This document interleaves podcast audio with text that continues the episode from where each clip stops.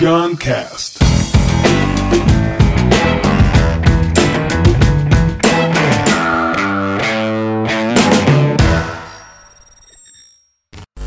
Beat Boys. Talvez vocês viram nas redes sociais eu falar aí desse documentário Beat Boys, que é um documentário lançado, exibido pela primeira vez agora em outubro de 2019, feito pelo Léo Falcão, diretor e roteirista profissa lá de Recife, fodástico, premiado, produção da Cereja Filmes. E o meu sócio da época, Felipe Eca, foi o produtor executivo, fez acontecer, foi um empreendedor que juntou as pontas. E é um documentário que eu, o Felipe, o Walter de Vágoras, que era o sócio da época, a gente conta a história dessa startup, que não existia a palavra startup, mas era uma startup, do século passado. E eu queria nesse episódio falar um pouco sobre essa história. É uma história que eu, eu conto um pouco dela nas minhas palestras, mas eu queria contar um pouco mais. Não sabemos ainda onde o documentário vai ser exibido, mas vai ser em alguma plataforma digital com certeza. Talvez eu faça algumas sessões de para assistir. De repente eu podia juntar com alguma data de palestra minha e marcar uma sessão no cinema aqui em São Paulo, sei lá. Vamos pensar nisso. Mas eu queria só contar que é uma história interessante, cara. Uma história realmente, tanto que virou um documentário que o Léo Falcão olhou para a história e viu, putz, isso merece ser registrado. Tem imagens da época, tem depoimento de várias pessoas do ecossistema da época, como Silvio Meira, como Cláudio Marinho. E é uma história de um sonho muito louco, de uma coragem e que retrata também aquele momento da humanidade. É um filme que a gente. É, eu, não foi eu que escrevi nem dirigi, mas quando a gente combinou com o Léo, a gente alinhou porque a gente não quer que fire uma, um ego filme, um filme para registrar nossa, nossa história, mas um filme que inspirasse, que gerasse aprendizagens né, sobre a nossa história. E a história, resumidamente, é a seguinte. Eu tinha ganho nos prêmios de internet. Essa era a situação. Com 13, 14 anos, ganhei o IBEST, o meu site pessoal lá, no portal de várias coisas e tal. O mais forte era as mulheres nuas, meio bizarro, né?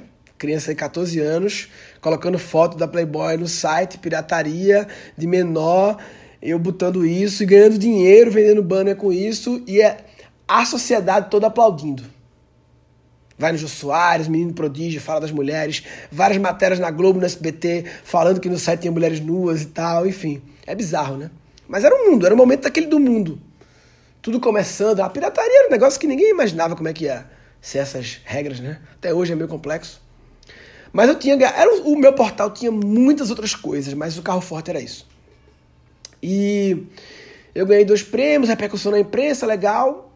Mas a internet começou a ter uma pequena profissionalizada em 98, 99, e eu comecei a ficar para trás porque eu era amador. E não não consegui montar time e criar um modelo de negócio sustentável envolvendo o meu portal. Então eu comecei a ver que eu estava morrendo, ficando para trás.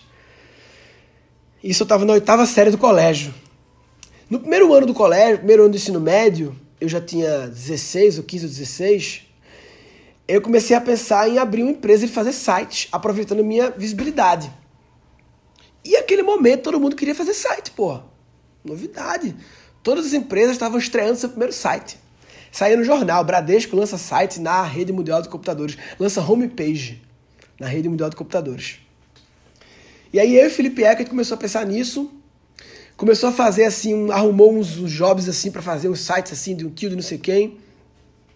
E encontramos com o Walter Santiago e com o Divágoras, histórias de conexões da vida aí, que eram já mais velhos, tinham 10 anos na nossa frente, não eram adolescentes, já tinham 26 anos, sei lá. E a gente se juntou para criar a Bit, que era uma empresa que começaria prestando serviço de fazer site, seria a fonte de receita, mas que sempre nasceu com a intenção de também criar projetos próprios, plataformas próprias nossas, negócios próprios, negócios digitais próprios nossos.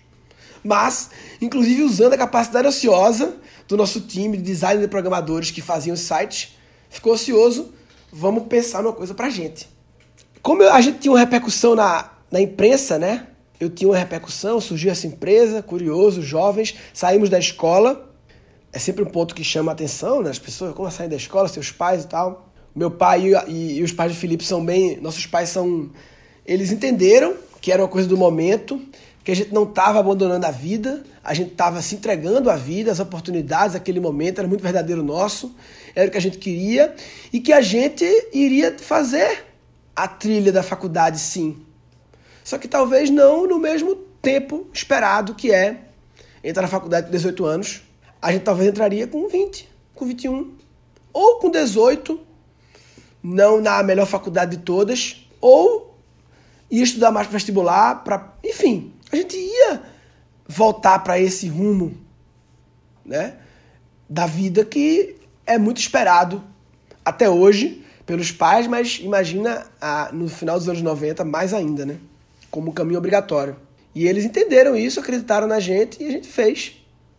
E tanto que avançando muitos anos. Eu fiz faculdade de administração, nossa faculdade massa, melhor de administração UPE, fiz MBA em gestão, Felipe fez faculdade, fez dois MBAs, enfim. Cumprimos essa tabela no final, cumprimos nossa promessa. Mas tinha uma oportunidade clara que não podia esperar. Saímos da escola, começamos a fazer sites, viramos uma das primeiras e maiores de fazer sites lá de Recife, nessa época, isso 99, 2000. Uns investidores se interessaram por a gente, viram a matéria na TV, bateram na nossa porta, mas não queriam investir na prestação de serviço fazer site. Queriam investir em criar projetos. Potencial de ser vendido, de valuation, de não sei o quê. E aí a gente se dividiu, nós quatro. É muito lindo esse modelo que a gente criou na época. Hoje em dia eu olho que massa, né? Quatro caras que. Olha qual era o acordo. Cada um toca um projeto, separadamente, monta seu time era tipo uma incubadora. Uma incubadora em que os quatro sócios da incubadora eram os quatro incubados.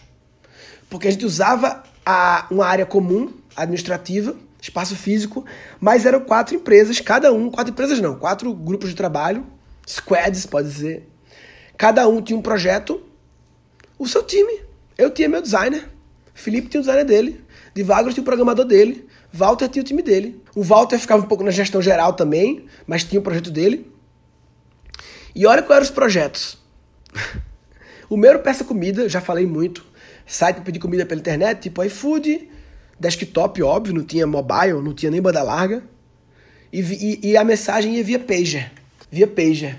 E o e aí o pager quebrou, a gente trocou para fax, fax não dava certo temos um dilema tecnológico. Inclusive o documentário, o subtítulo é Uma história sobre estar certo na hora errada. Foi uma boa sacada do Léo Falcão, acho que definiu bem. A gente estava certo na hora errada. Então, o Peça Comida era isso, chegou a ser lançado, a ter receita, a ter 50, 100 restaurantes cadastrados, alguns milhares de pedidos e tal, ganhávamos comissão, funcionou. O Felipe criou o Coment, que era uma rede social para fazer review de produto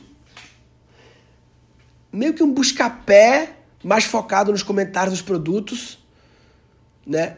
E era uma rede social, gamification, participação da galera, ganhava prêmio, chegou aí para o ar, chegou a ter usuários. Eu acho que não chegou a ter receita, chegou a ter usuários a movimentar. Você quer comprar um produto, você vai lá e tem lá os reviews dos produtos. As marcas podem pagar para ter algum destaque ou a comissão quando manda para o e-commerce, né? Não com foco, eu acho que o foco não era a comparação de preço. Porque acho que, não sei se na época o Felipe já vislumbrou essa coisa do buscar-pé. Mas era meio que um Facebook meio buscar-pé. Que tinha um lado de rede social, de conectar as pessoas de comunidade, muito focado em produtos, para você suporte a compra. Muito legal, bem feito o site. Divagras era o Sucrosite. Era uma plataforma interna, não era pública, de e-procurement, meio que B2B, para o setor sucrocoleiro. Um dos investidores era do setor sucrocoleiro, uma plataforma para a galera comprar junto, vender, um marketplace de vender coisas agrícolas, da pecuária, da, da agrícola não, insumos para o setor sucrocoleiro, agrícola, né, claro.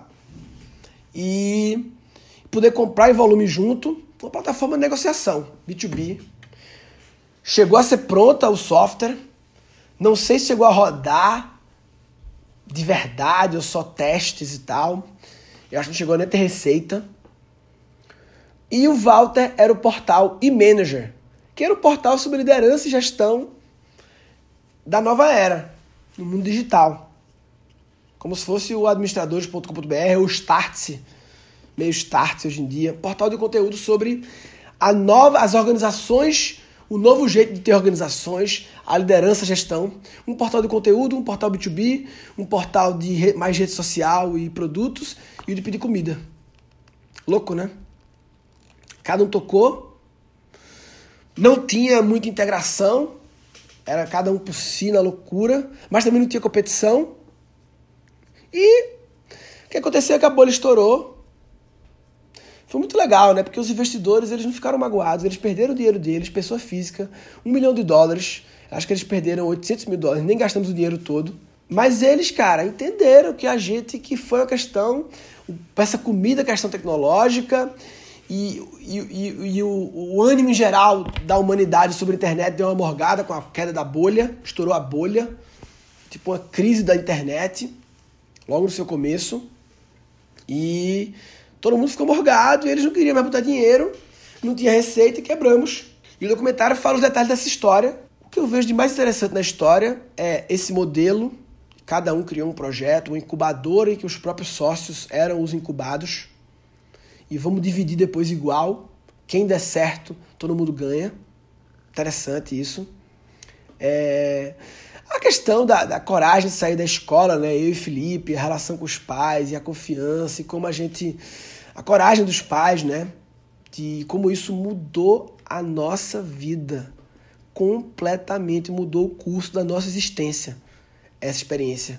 Imagina, com 17 anos, eu tive reunião com o Banco Opportunity, que era um dos maiores bancos de investimento da época, não sei se existe mais, que comprava startups tipo Submarino. Eu tive reunião com eles para falar da Bit do Peça Comida. A gente chegou a criar também o Imobiliária, caralho, teve o Imobiliária.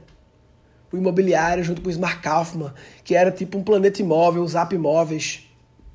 Esse chegou a teleout, a gente ia vender, na rua, reunião. Não sei se chegou a programar, mas eu lembro do layout dele, do site. Plataforma de compra e venda de imóveis. É porque era um momento, velho, que quando você olhava, é como você podia olhar para qualquer coisa do mundo offline e pensar, como seria isso digitalmente? E imobiliária, como seria digital? Pedir comida, como seria digital? E até hoje tem coisas que precisam passar por uma digitalização. Check-in do aeroporto, do, do avião, do, do, do hotel. Meu Deus! Como esse processo ainda está desse jeito. Como é que resolve? Ministério do Turismo, hotéis, não dá para preencher aqueles papéis com os campos pequenos, ficar repetindo toda vez, não dá. É igual a pedir, pedir comida pelo telefone, ter que falar com as pessoas e uma conversa, não dá. É igual a para comprar um imóvel ter que sair na rua só, não dá, tem que ter a plataforma digital alguma, alguma coisa digital que resolva isso. Hoje em dia ainda tem coisas. Esse é um olhar, né? De o que é que pode ser digitalizado, o que é que pode ser otimizado com tecnologia, que processo, que assimetria de informação. Era isso que a gente buscava. Um processo que pode ser melhorado, uma relação que não está com informações assimétricas, é, simétricas no caso, né? Que está com assimetria que um centralizador tecnológico podia organizar as informações de eu compro e vendo a loucura de gestão, né? A não gestão que a nossa organização era. Ela, ela, era orgânica demais, era visceral demais. Então não tinha uma governança. Tem que ter uma governança, né? Que ajude. E tanto que eu não sei dos projetos dos meus sócios direitos, detalhes. Era muito um bocado de louco indo com tudo. Hoje em dia a gente precisa de um pouco mais de equilibrar a visceralidade, a fome, o fogo o entusiasmo com gestão, planejamento, alinhamento de valores, alinhamento de cultura. Isso não tinha, né? Alinhamento de valores, alinhamento de cultura. Apesar de não, ter, não tivemos muitos conflitos. Enfim, esse é um podcast meio diferente, né? Contar essa história. Eu achei que é uma história que muitos já ouviram, mas eu acho que eu contei com um pouco mais de detalhes agora. Um pouquinho só. E o resto não está no filme. Então, acompanhe aí nas redes sociais que em breve vamos ter exibição digital ou em algum lugar do filme Beat Boys. Uma história sobre estar certo no lugar errado. Se você não me seguir no Instagram para ficar sabendo quando vai exibir o Beat Boys, você está de brincadeira na tomateira. Ah, de brincadeira na tomateira. Neste episódio foram capturados dois insights. O que eu vejo de mais interessante na história é esse modelo. Cada um criou um projeto, uma incubadora em que os próprios sócios eram os incubados. E vamos dividir depois igual. Quem der certo, todo mundo ganha. Interessante isso. A coragem dos pais, né? De como isso mudou a nossa vida. Completamente mudou o curso da nossa existência essa experiência.